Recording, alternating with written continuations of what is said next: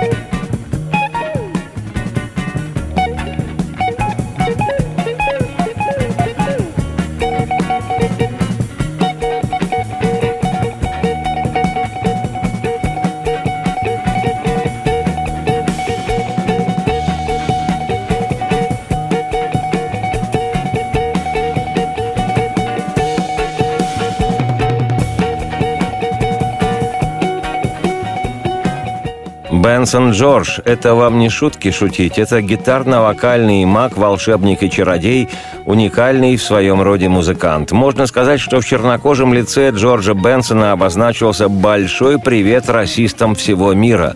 Мол, вы, ребята, хоть по потолку можете бегать по поводу моей черномазой, как вы это называете, рожи, а только я возьму в руки гитару и трону струны, а еще и спою внезапно, и все ваши стоны куклукс-клановские осыпятся, как пожухлые осенью листья неокультуренного можжевельника.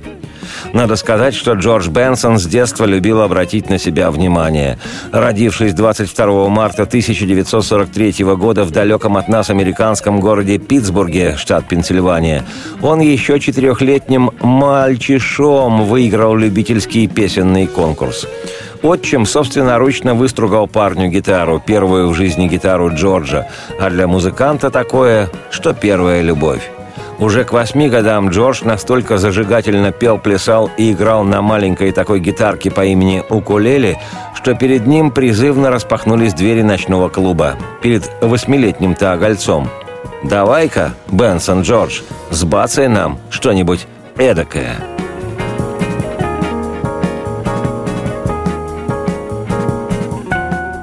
1954 году 11-летний артист Джордж Бенсон Джордж уже оказался в профессиональной звукозаписывающей студии. Продюсеры лейбла X подразделения RCA правильно рассудили, что этот черт из табакерки может приносить неплохой доход. Надо лишь наладить выпуск пластинок с записями музыкального вундеркинда, потратить денег на рекламу, и трудящиеся не устоят, кинуться в магазины. И без долгих разговоров было записано четыре сингла совсем еще не оперившегося Бенсона. К слову сказать, записываться в студии юному дарованию понравилось много меньше, нежели выступать живьем в клубе, где он мог развлекать публику, вызывая ее мгновенную реакцию. И на самодельной гитаре, которую смастерил Джорджу его приемный отец, а были у американцев и такие времена, пострел наш прильнул к этой гитаре всей душой своей и не выпускает из рук ее вот уже 60 лет.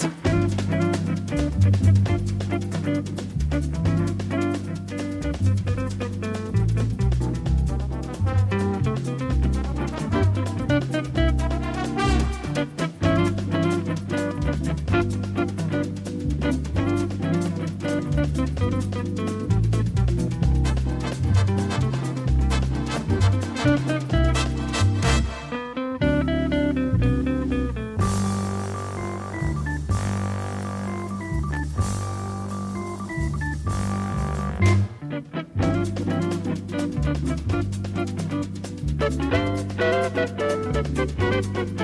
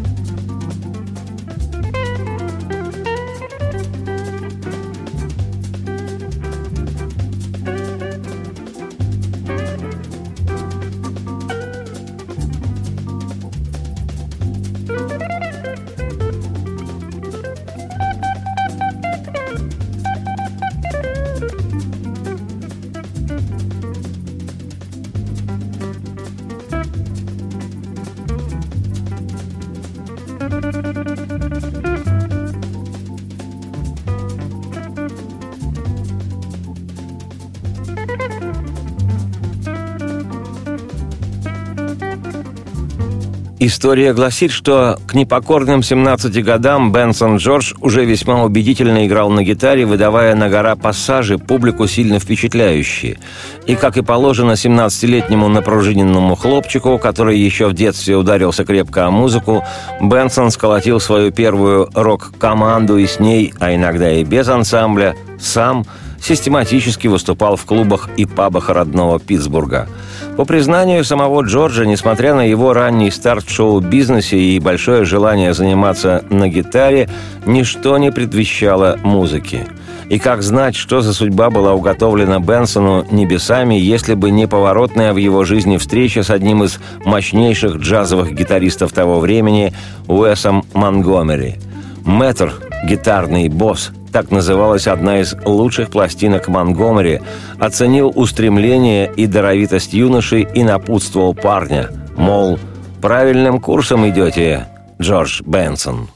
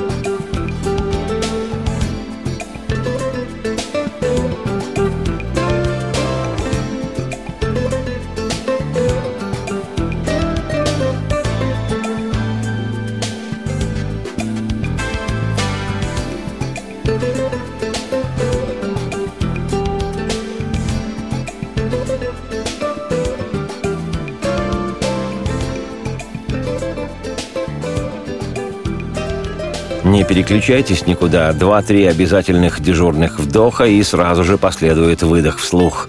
Продолжение программы. Проверено временем.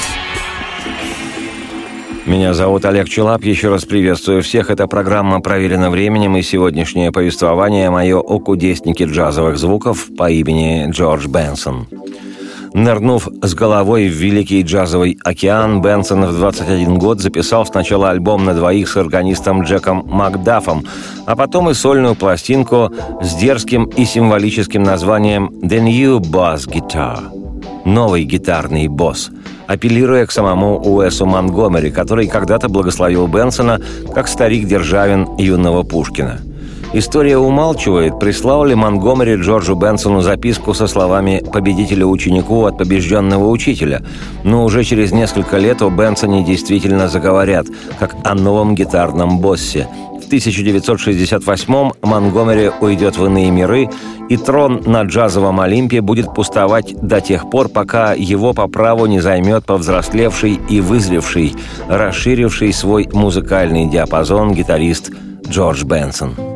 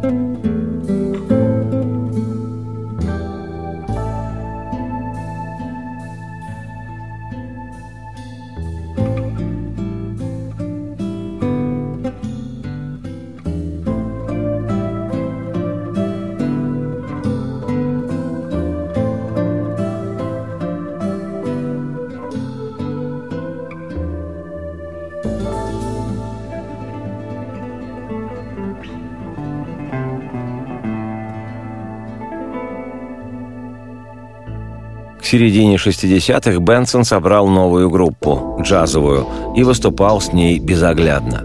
Концерты те произвели сильнейшее впечатление на известного ловца талантов Джона Хаммонда, благодаря которому Бенсон стал записывать и издавать пластинки на лейбле Columbia Records – в джазовых кругах высоко ценились альбомы Бенсона, сыгранные в стиле соул-джаза и хард-боб, после чего Бенсон Джордж, как сессионный гитарист, стал получать приглашения многих известных музыкантов, в том числе от легендарного Майлза Дэвиса, перевернувшего в свое время представление о джазе. Так что Бенсон Джордж, к тому времени и сам уже много стоящий как музыкант, а еще и принимающий участие в записи суперзвезд американского джаза, стал по-настоящему знаменит. И огромную его популярность критики объясняли еще и тем, что наряду с виртуозным владением гитарой Бенсон еще и превосходный вокалист, создавший ряд хитов, которые существенно расширили круг его почитателей – Интересно, что Джордж Бенсон одним из первых стал применять способ исполнения инструментальных соло в унисон с голосом.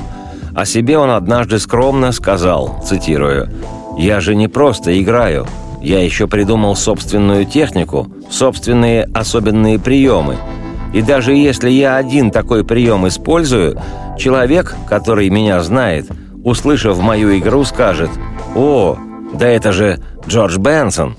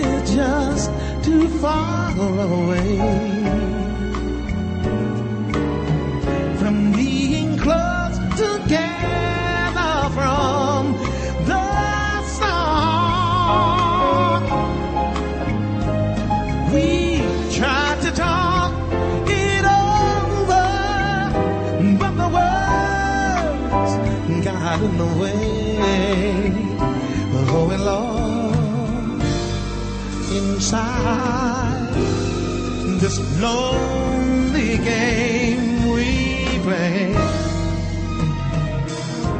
But leaving this Уж не знаю, насколько трудный у Бенсона характер. Лично я с ним чаи не гонял, но полагаю, что очень даже непростой. Как правило, люди такой консистенции весьма проблемны в общении.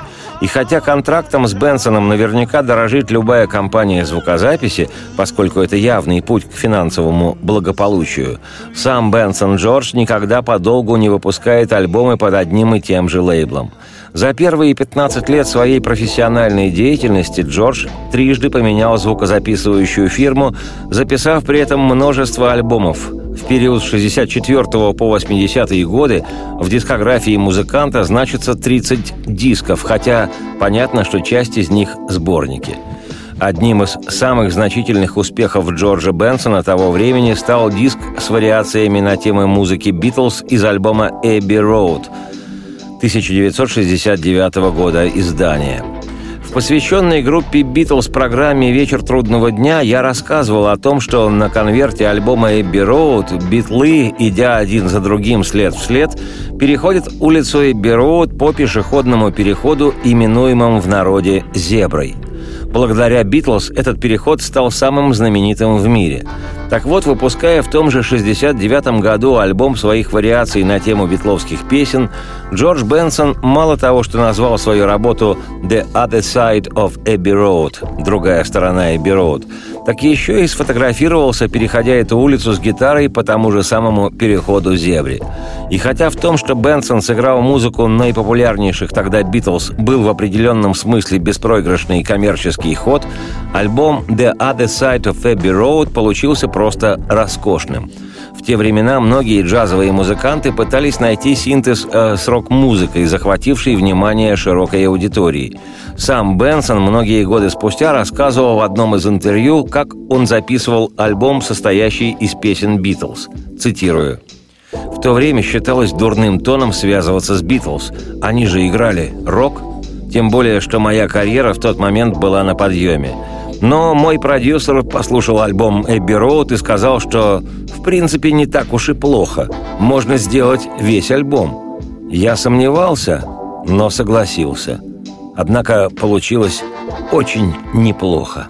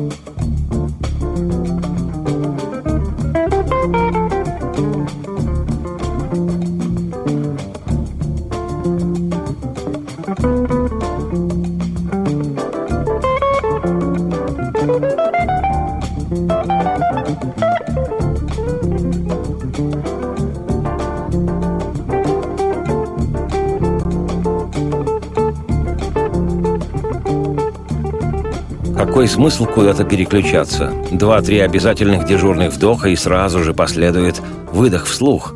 Продолжение программы. Проверено временем.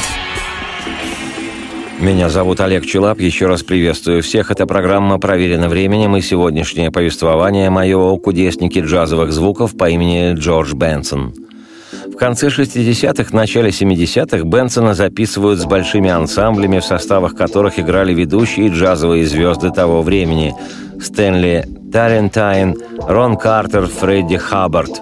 Знатоки джаза обычно смакуют эти имена – Выпустив только в первой половине 70-х 9 альбомов, 5 студийных и 4 концертных, плодовитый наш Бенсон Джордж утвердился одним из гитарных лидеров тогдашней джазовой сцены, новым гитарным боссом, как когда-то в 64-м он нахально назвал свою первую сольную пластинку. К тому же периоду, к началу-середине 70-х, относятся эксперименты Бенсона с индийскими, африканскими и латиносными ритмами, в частности с кубинскими – и вот при всем своем очевидном успехе и финансовом благополучии Джорджу Бенсону было весьма муторно на душе. Все, что он делал, являлось выполнением тех правил, которые ему диктовали продюсеры звукозаписывающих компаний. А сам он, Джордж Бенсон, хотел играть что-то иное, свое. И еще он хотел петь. И только то, что ему хотелось – И в сторону Бенсона Джорджа все крутили пальцем у виска, и мало кто верил, что из этого что-то выйдет. Но в 1976 году Бенсон записал альбом «Breathing», на котором он спел и который в итоге посрамил всех скептиков. Альбом этот поднялся в топ-10 американского поп-чарта и стал платиновым, то есть был продан в количестве более 1 миллиона экземпляров. Кстати говоря, это был первый в музыкальной истории платиновый джазовый диск.